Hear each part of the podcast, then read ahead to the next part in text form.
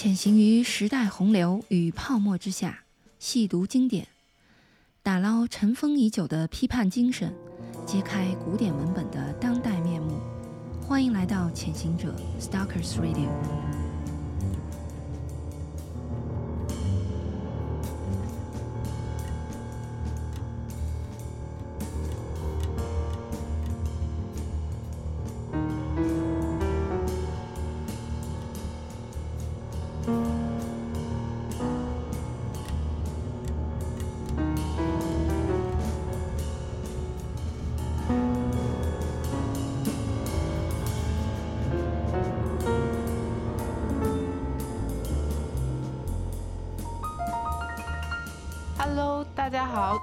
是潜行者 FM，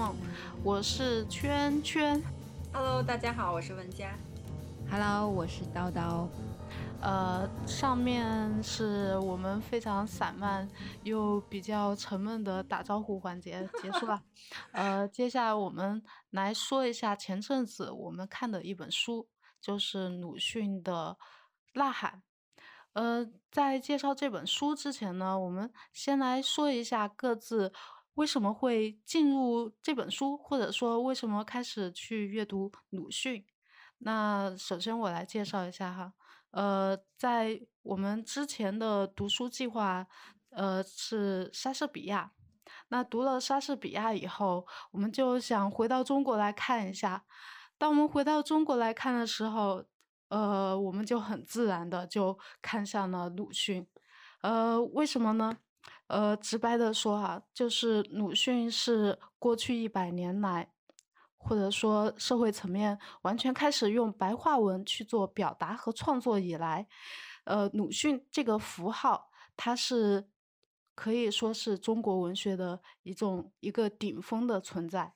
呃，当我们想要认真的去对待文学、对待汉语、对待中国这个议题呢，我觉得我们是无法绕开鲁迅的。这就是我想去阅读鲁迅的一个原因。我是呃前两年有一位呃广东本地的一个潮汕大佬哈、他呢其实是在当地我们这个深圳这边的社群里面，其实有一点那种意意见领袖的那种角色的那种人，就是其实是啊、非常喜欢思考各种形而上的问题啊，然后引发大家就是引导大家去辩论和反思各种社会现象啊之类的。然后这样一个人呢，呃，给我他给我们讲起他在少年时代的时候，其实当年是一个非常荒唐，然后不学无术的那种，呃，是那种少年的形象，然后也不好好学习，然后还跟着各种呃混社会的同学一起就是搞东搞西的那种。然后直到后来有一有一有一段时间，不知道他在谁的影响之下吧，突然开始呃开了窍了。然后当时就细读了一整套的鲁迅，然后后来就变成了这样的一个青年和中年。那我就觉得，哎，我们小时候这么怎么说呢？其实是有点厌烦的，对吧？我们小时候这么厌厌烦的这么一个 呃叨逼叨的 老作家，为什么会对一个呃八九十年代的一个江湖少年产生这样神奇的改造的效果？那我觉得其实挺好奇的。而且其实这样的人并不少，在当代，我觉得其实有一股有一股这个鲁迅的回潮吧。其实嗯很多人都再次去关注和学习鲁迅。那我觉得读完那个莎士比亚的戏剧之后，我觉得其实呃可以读一下中国文学的这个巅峰人物的作品吧。那我们觉得就是呃读完了以后，其实还是很有收获、很有惊喜的。这个大哥，我觉得他好像金庸武侠里面的那种呃人物，就是他掉入山山洞里面，他捡到一套秘籍，呃，就开始学这个武功秘籍，出来以后就像换了一个人一样，一下子就变成江湖高手，有一种这种感觉。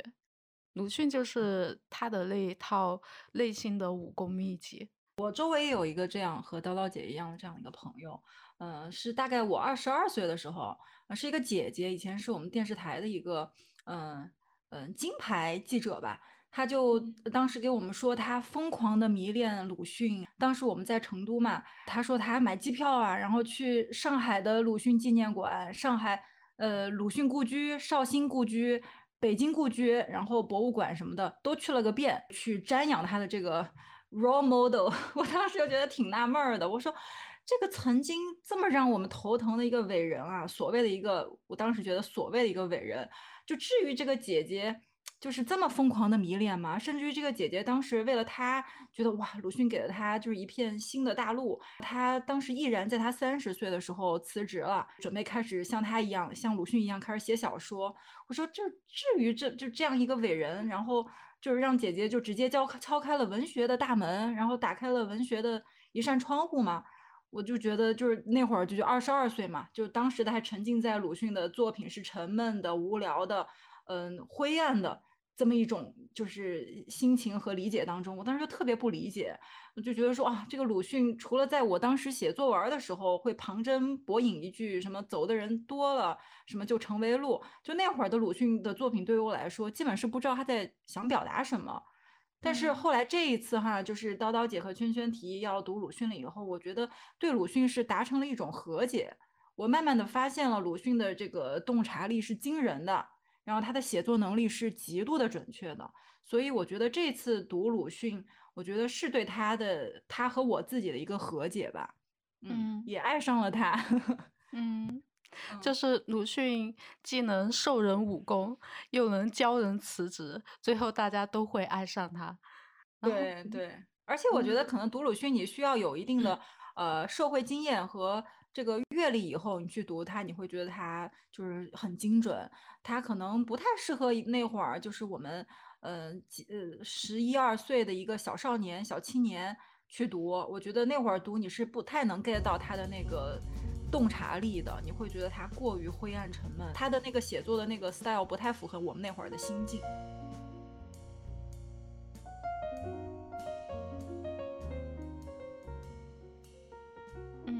那呃，借这个机会哈，大家也可以说一下，这次重读鲁迅以后，你们对鲁迅的这个人是一个什么样的印象？我是一个特别八卦的人，就是 我自己去就读了鲁迅以后嘛，我去查了他的一个星座，我发现他居然是天秤座的，我觉得就是太不像了。就如果是天秤座，估计他就决定是否要弃医从文这一点，他可能就要花十 年的时间才可以达成，因为天秤座是一个特别犹豫不决的一个这么一个性格哈。因为我老公就天秤座，我特别了解，就是太不像，就是他太不像了这个性格。嗯，我们看到了他，就是当他面对困难或困难，或者他自己希望的幻灭的时候，他是一个斩钉截铁的一个转身换赛道，就这一点非常不天平，非常天蝎，甚至于有点火象，比方白羊座的这这个这个星座的这种性格。嗯，我们来看他的这个生平哈，无论是和他的原配四十一年从未同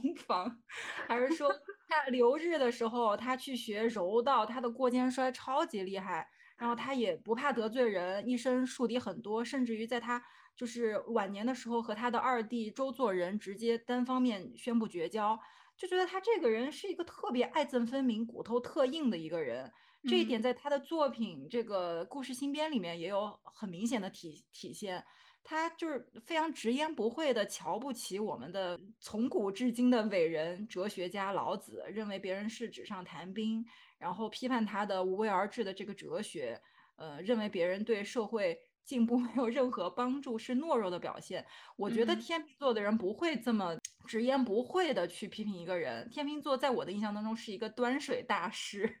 他不会去突然批判某一个国民的英雄。我觉得他就是除了这个爱憎分明之外，我觉得他也是一个呃心肠很心肠很软的一个人。嗯，这个在他的小说当中也是。呃，有所体现的，比如像在这个故事新编的这个奔月里面，他同情成为英雄之后的后羿，他觉得社会不需要这样的一个不合时宜的英雄，他觉得这一点就是所谓的一个英雄末路吧，他觉得他是很同情他的，包括在《狂人日记》里面，他批判的那些吃人的人，他也是很同情的，花了一些笔墨来讲。这些人其实也是被占了妻子的，被债主债主老子娘是被债主逼死了，这这样的一群人。呃，从这一点上来说，我觉得就是鲁迅他不是很天平，他是骨头硬心肠软的。天平刚好相反，天天平座是看上去骨头软，其实心肠是冷冰冰的。我后来我在网上去搜啊，八卦有有有一个网友他说的比较搞笑，他说，呃，那个时候是中国人是算阴历，如果是那样的话，鲁迅就应该是天天蝎座。如果这样的，我的判断就是适合，嗯，就是很腹黑呀，觉得他不太，我的八卦八卦完了以后，我就觉得得出的结论是。他他他应该那个百度百科上面算的他的阴历，他应该是天蝎座的。哎，就是呃，那他太阳星座它应该是天秤座嘛？是有没有可能它上升星座呀，或者是其他星盘里面的是有天蝎的？可能也有这个，也有这个可能性。你们觉得他像天平吗？你们俩太八卦了，我觉得 你们。这个努力要跟鲁迅的星座达成和解吗？现在。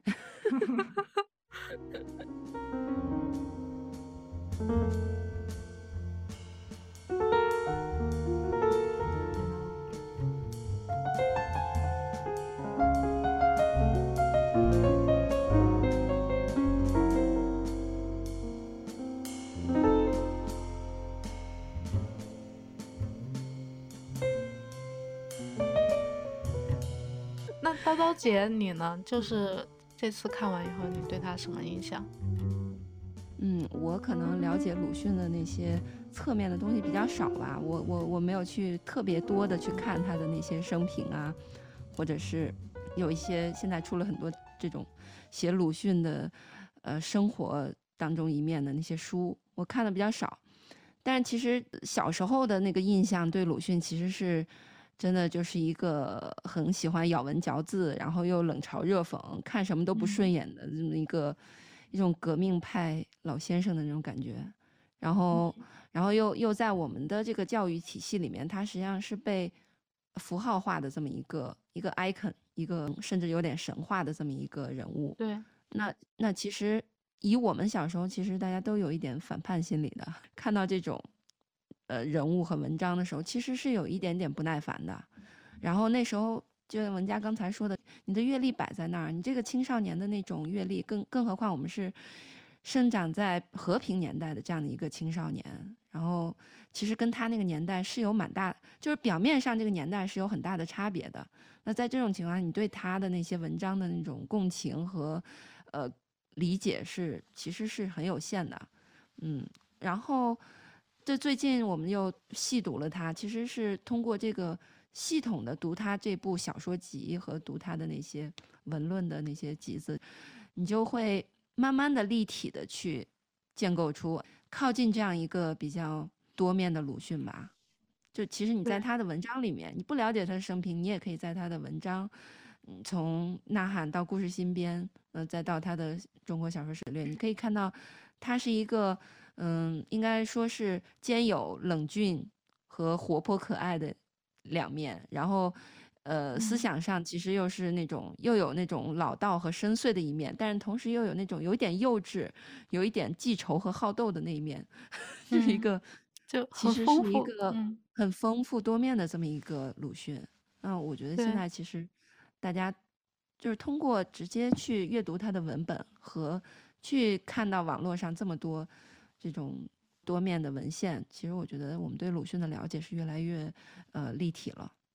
刚才叨叨姐的分享的话，我还蛮有感触的。我们去了解鲁迅，我们最开始肯定都是从课本上哈，但课本会给他安上非常多的 title，什么民族战斗家、思想家、伟大的革命家等等等等。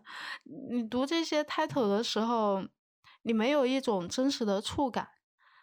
你只有在进入这个作家他的生命故事，还有你去细读他的小说、他的杂文、他的评论，呃，他的一些书信的时候，你才能够真正在内心建构起这个作家的形象。那当我去尝试做这样的功夫，我去看他的小说，我去看一些他的传记的时候，我会感觉鲁迅。他实际上是一个保全了自己完整的人格和文格的这样一个人。这个文格就是说他在文章中去如何表现自我哈。相较于很多作家来说，他的一生，他的人格是保全下来了的，然后他的呃发表的作品中体现的那个自我，我觉得也是保存下来的。所以在我看来，鲁迅他是一个完整的人吧。就这样一个人的话，他是很闪耀的哈，然后他也其实是很丰富的，他有各种不同的层面。但今天我们大家去看鲁迅的时候，我们是抓一些我们想要的部分去看他。对对，是的。现在什么呃自媒体、流媒体，他们想呃去拉流量呐，然后营销卖书呀，都会说啊，你们来看一下这个鲁迅是很可爱的，就展现他可爱的一面。像之前我工作的话，我其实也干过这样的事情，就呃我 写了一篇育儿文章，叫鲁迅四十九岁得子，他教会了我们如何教育孩子，然后。这篇小这篇推文是我所有的工作的文章里面阅读量最高的。嗯，但其实这是一种工具化的行为，真实的人他都是立体的，即使在这种呃资料留存下来去保存下来的这样一个人，他实际上也是立体的吧？你不能去把它给切掉，然后就。拿出这一小部分来给大家看的，自媒体的一个通病。对，我倒想看一看圈圈这篇文章，这个角度挺好的。那鲁迅怎么老年得子还能教育得当？我我正是因为老年得得子才那个教育得当呢。二十多岁的小姑娘谁会教育孩子？对，我就抓住了他年龄这一点嘛。他四十九岁才有了孩子，他是以一个很成熟、很温柔。然后也经历了很多事情以后，有很精明，我觉得是精明的哈，这样一种方式去教育孩子的。啊，当然现在不是在推我那篇文章哈，然后就 说不定还会来一个一小波那个流量，被各种教育营销小号去转载啊。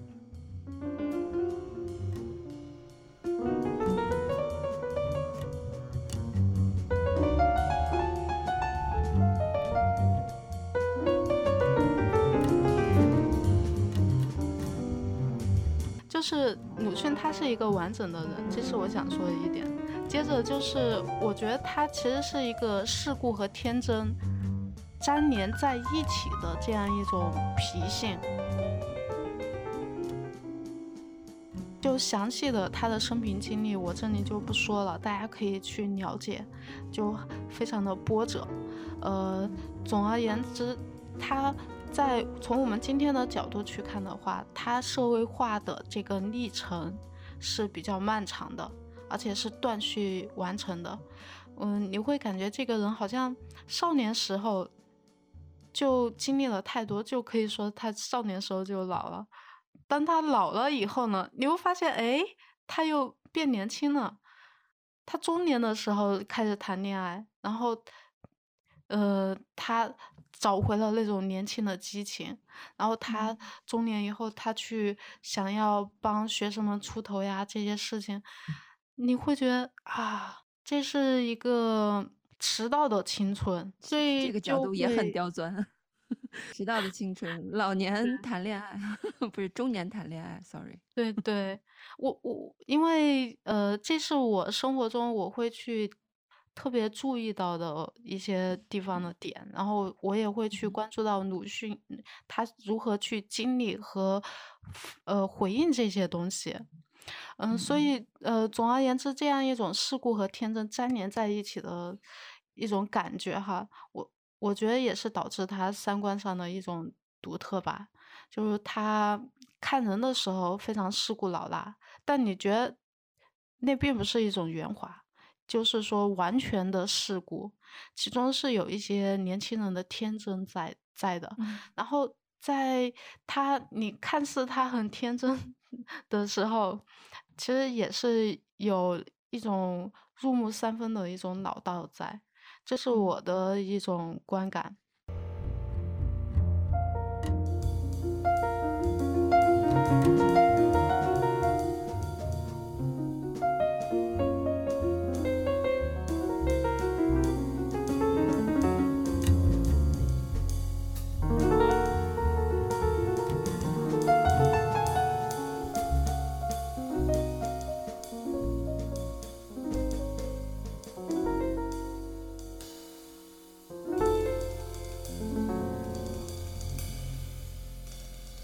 在我们当时呃读鲁迅的时候，我去参加了一个展览。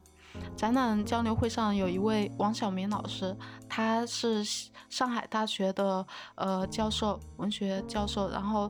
呃写了鲁迅的传记《无法直面的人生》。在这个交流会上，我就问他，我说：“如果我的朋友很不喜欢鲁迅怎么办？”当时这位老师说：“他说鲁迅是一个试金石。”然后这个结论一直萦绕在我的脑子里面吧。我是认同这个说法的，就是说你用鲁迅，你看身边人对鲁迅的态度，你能够看出身边人的一些特性来。然后鲁迅他就像一个试金石，他能够试出不同人的底线来。呃，我自己是觉得，有一天，当我们这个社会里面的人们，大家哈，都是能够接受鲁迅的时候，这个接受不是说你完全认可他、认同他，而是说你允许他存在那里，你接不接受没关系，但你允许他存在那里，让大家自由的呃去讨论、去阅读。当这种。情况存在的时候，我我会觉得，那说明我们这个社会是到达了一定的文明程度的。我觉得有的时候就是大家的所谓的那种不接受，其实我觉得不理解是来源于不了解，他根本读都没怎么读过，就是他对鲁迅的这个观感还来自于他可能十年、二十年前在课堂里面老师教的那些东西，他根本就没有就是细下心来去读，比如像。可能故事新编呀，或者是小说史略啊，这种他当然就不接受了，因为他的记忆还在二十年前。对，嗯，这也是很有趣的地方，就是为什么我当时那种课堂给我们留下这么 这样一种印象，最后四个字全文背诵，毁了一切。嗯。没有，我我觉得咱们的青少年时代好的语文老师其实不多的，我是碰到过一两个还不错的，但是不是所有人都能碰到的。嗯，而且在那种，呃，那种教教学和理解文章的方式的，呃，那个考试的那个体系之下，就真的是不太可能那个。而且中国的语文教育有一个特点，就是它不读全文，不读全集和全文，你只是，你只是。看鲁迅一小块的话，有的时候你很难进入到他那个体系里面。然后我觉得，圈圈，你这个用鲁迅能试探你身边朋友的底线，这个又会得罪一大批朋友哎。为什么我突然就想到我老公了？我老公之前听我们在那分享说啊，你们读鲁迅啊，然后就是我说你，让你赶紧去工作吧，都已经帮到读鲁迅，就。谈 鲁迅色变了是吗？确实，我觉得文学圈或者说媒体圈可能对鲁迅是有一个这些年是有一个回潮和改观的，但是可能大众或者说一般的老百姓里面，其实对鲁迅是，我觉得还是有一个成见的，就是从从我们小时候那个教育体系而来的一些成见。对，是的。但这也是我们希望说重读鲁迅，我们自己实践这件事情，然后可能也把这个鲁迅新的观感推向更多人，也是我们想去打破的一种成见。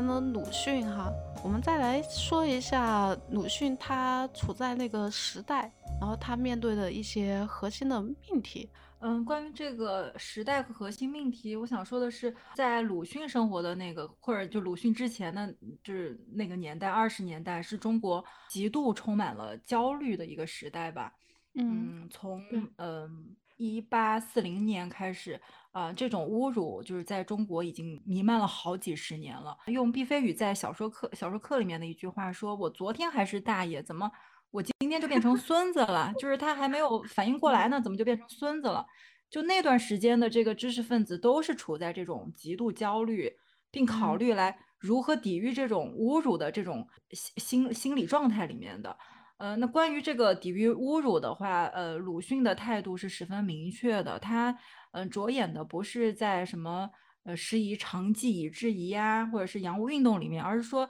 要改变中国人的这个国民性和世界观。在鲁迅的各个小说里面，我们也能发现，嗯，他其实在小说里面刻画了很多的人物的特点。呃，最重要的一个呢，就是中国人的这种奴性吧，奴奴才相。就中国人，他觉得就中国人太渴望做奴才了。比如像这个阿 Q，一看到这种。看似权贵的人都不一定是权贵哦，就是看似可能穿的好一点的人，他双腿就发软，就必须得跪下。还有他儿时的鲁迅的儿时的小伙伴闰土，就看到自己长大了以后的自己，立马就卑微起来了。就这种他都认为是一种奴性。然后鲁迅还刻画了一点，是觉得说，令人非常绝望的是，当一个人被侮辱了，他应该是在这种痛苦当中获得新生。呃，甚甚至于走向痛苦的一个反面，因为他已经知道了受到了侮辱的自己的那种感受是有多么的难受。你应该去呃向善去涅槃，但是在鲁迅的很多文中文章中的人物却是正好相反的，他们变得更加的自私，更加的恶毒。就比如像这个，也是拿这个阿 Q 来举例子，他嗯被那个什么赵老爷什么的侮辱了，扇了耳光以后，哈，他。他反倒去对比自己还要权力还要更加弱、地位还要更加弱的尼姑或者是吴妈进行了呃猥亵，就变得更加的恶毒。就是鲁迅还有一篇这个小品《兔与猫》是一个比较冷门的一个篇目，我觉得他用是用到了一个这个寓言的方式，也是在谈这个问题，在谈这种底层的人民的这种恶。他想说的是弱者不一定是好的，他通过这个。兔子的行为，他想说的也是，嗯，这个弱者的这种呃利己、自私自利的这种人格特质吧。国民性是呃鲁迅在他的这些小说啊，或者是他的一些寓言里面，呃，想重点想刻画的一个核心的命题吧。哎，我我我觉得这种对国民性还有对呃人性的观察和鲁迅这个人的特点也是有关的。鲁迅，你能感受到他。有那种天然或者说后天的一些经历制造出来的对人性的洞察，我觉得这个也是他呃创作擅长所在。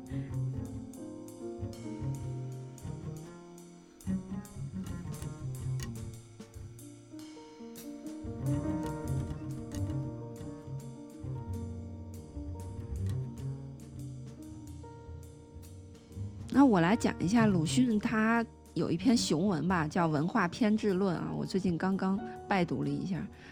就是还是一篇文言文写的，但是呃，就是现在网上实际上有他的那个白话译文。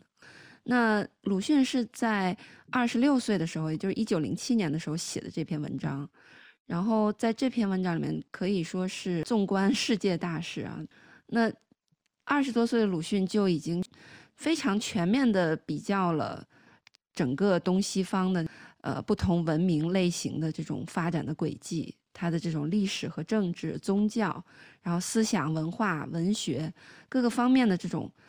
呃发展的逻辑和发展的脉络，然后就这样反复的推演了这些呃不同文明它的优势和问题，然后。对我们东方文明或者说中国自己的一些沉沉革新疾，然后提出了他的呃思路和解决方案。其实就像文佳刚才讲的，鲁迅对中国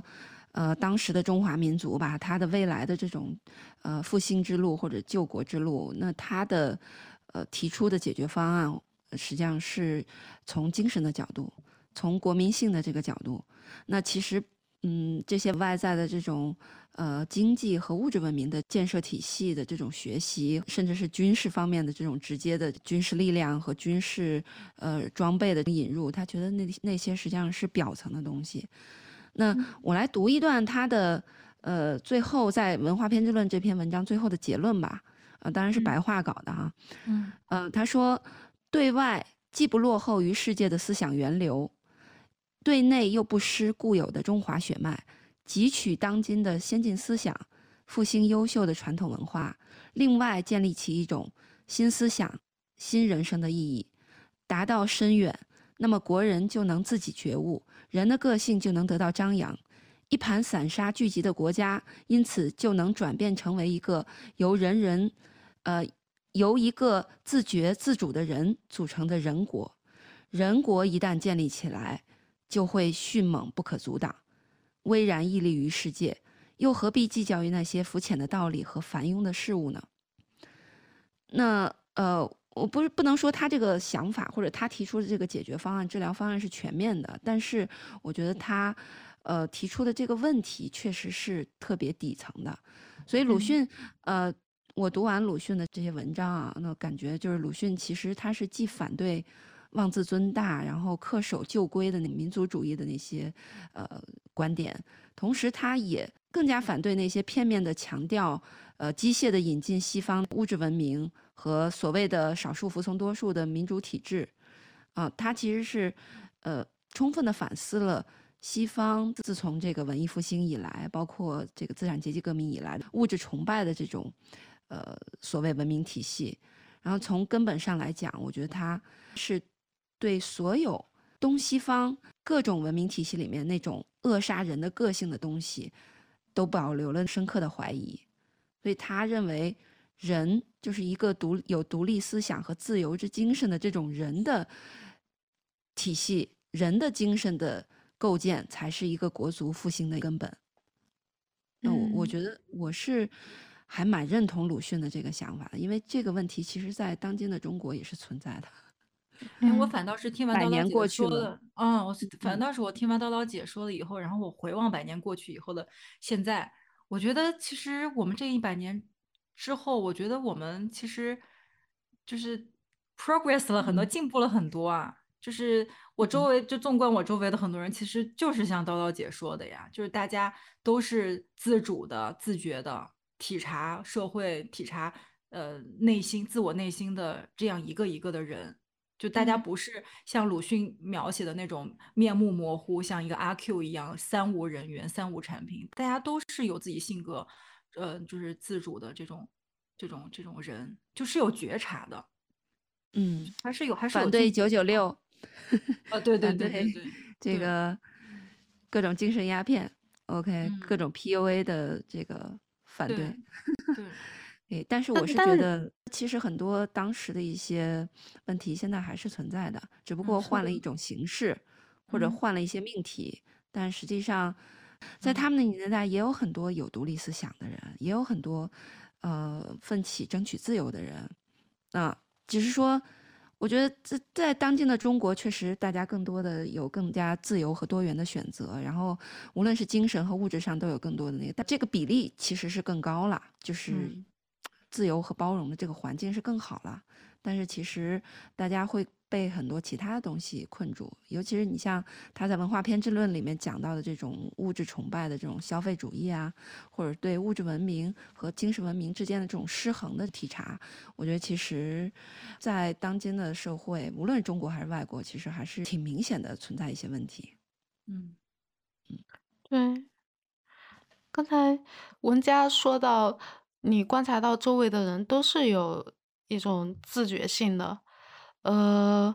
但与此同时，呃，刀刀姐说又在反 PUA 啊，反职场 那个九九六啊什么的，就这些问题，就是我们现在面对的束缚人的个性的一些东西，就像在二十多岁的年纪，你要经受很多社会上的诱惑。什么消费主义啊，然后呃，整个社会弥漫的这种 成功学，然后呃，你如果进入社会，你有了份工作，然后你又要对待呃，如何去面对这种九九六啊，或呃，其实用九九六还不太准确，我觉得用内卷这个词可能更准确一点，就。呃，工作上的内卷和同龄人之间的内卷，你如何去面对、抵抗这些东西？呃，然后这些，就我们今天面对的这些问题是不同的命题，但它背后的本质其实是一样的，就是呃，你作为一个人，你的个性如何去发展出来？你面对重重的这种压制，你如何去抵抗？嗯嗯，就其实有些是压制，有些其实是洗脑和裹挟吧。我觉得就是你你有没有独立出来、跳脱出来，来对自己的内心或者说对自己和社会进行一个观察的这样的一个能力。我觉得这个，嗯呃，其实，在当今社会一样的。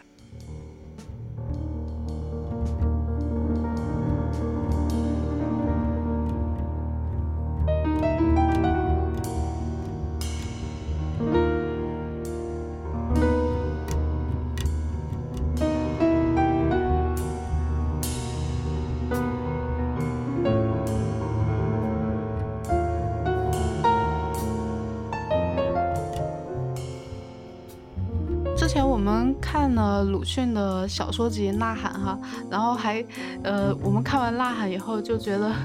这个呃故事这个小说集的基调还是比较低沉的，我们想去看更飞一点的，所以又去看了呃鲁迅的故事新编，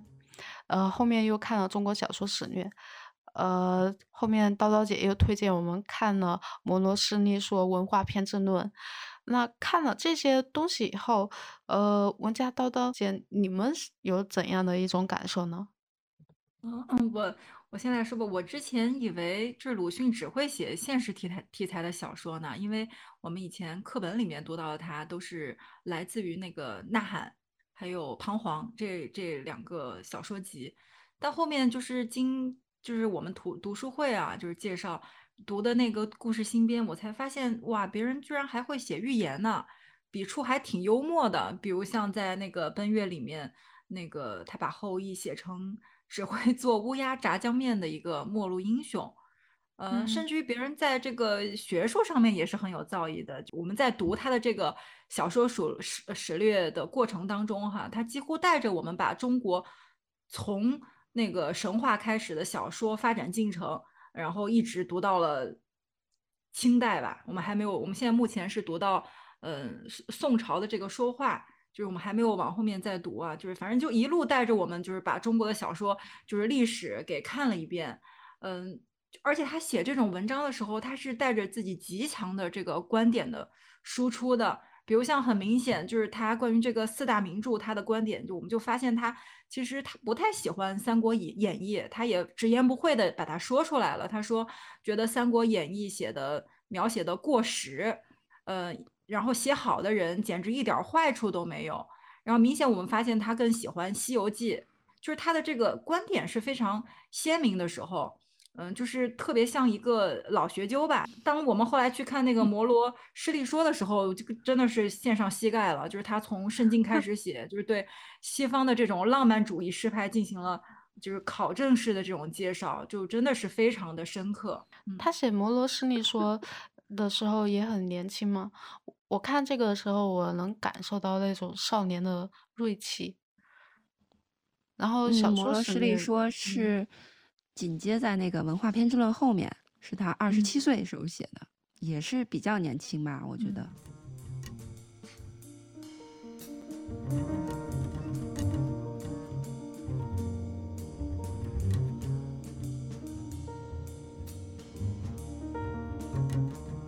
鲁迅这几个文本给我的感觉，其实也是相当的妖娆多姿的。嗯，在《呐喊》里面，鲁迅就像一个解剖学家或者是病理学家，呃，目光很犀利，刀法又很精准，然后可以洞悉人生和社会的各种致命的症结。然后在《故事新编》里面呢，鲁迅又化身成一个哲学家或者神话学家，呃，哲思非常深邃，想象力呢还特别的绚烂和勃发。嗯，他面对人世的那些荒诞和幽暗的呃地方，既可以拈花微笑，也可以埋头苦干，可以正面硬刚。呃，到这个《中国小说史略》和《文化偏执论》《摩罗诗力说》呃这些研究性的这些文本里面，他又完全成了一个学贯中西、考据细致入微，然后观点又振聋发聩的这种大雄辩家和大思想家。那我其实在这里特别想推荐大家读一下最后这两篇啊，就是《文化偏执论》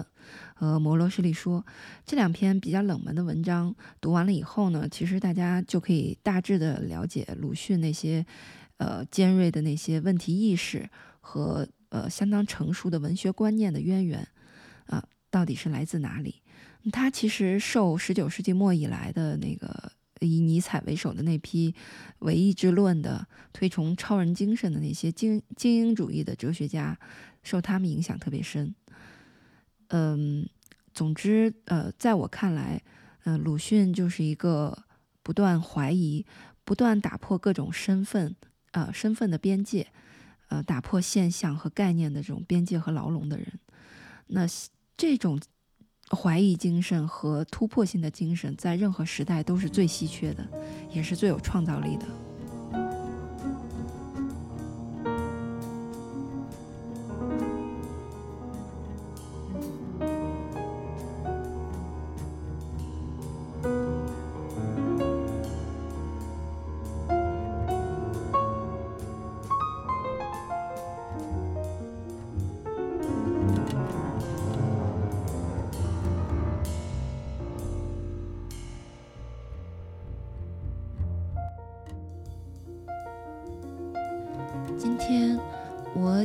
跟大家一起重听一首崔健的老歌。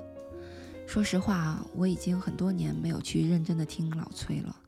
仿佛我们已经可以呃不再需要他的那些穿透了时代、爱情、社会和政治的老歌，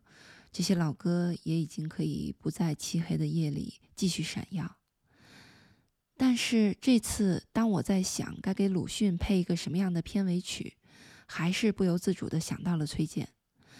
这次重听他的歌，有好几首啊，都是热泪盈眶。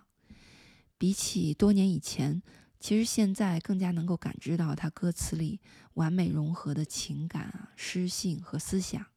也更加惊叹于他的作曲、编曲，还有乐队演奏的那些喷薄而出的音乐性。我们完全可以把崔健在中国当代摇滚史上的地位，跟鲁迅在中国现代文学史上的地位相类比。这两个人可以说都是出世即巅峰，而且几乎后无来者。他们像是插在各自时代咽喉上的一把尖刀，让这个世界如鲠在喉。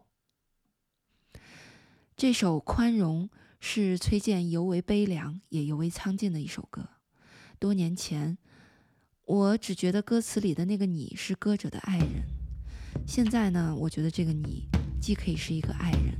也可以是一个城市、一个社会、一个国家，甚至是一个未来。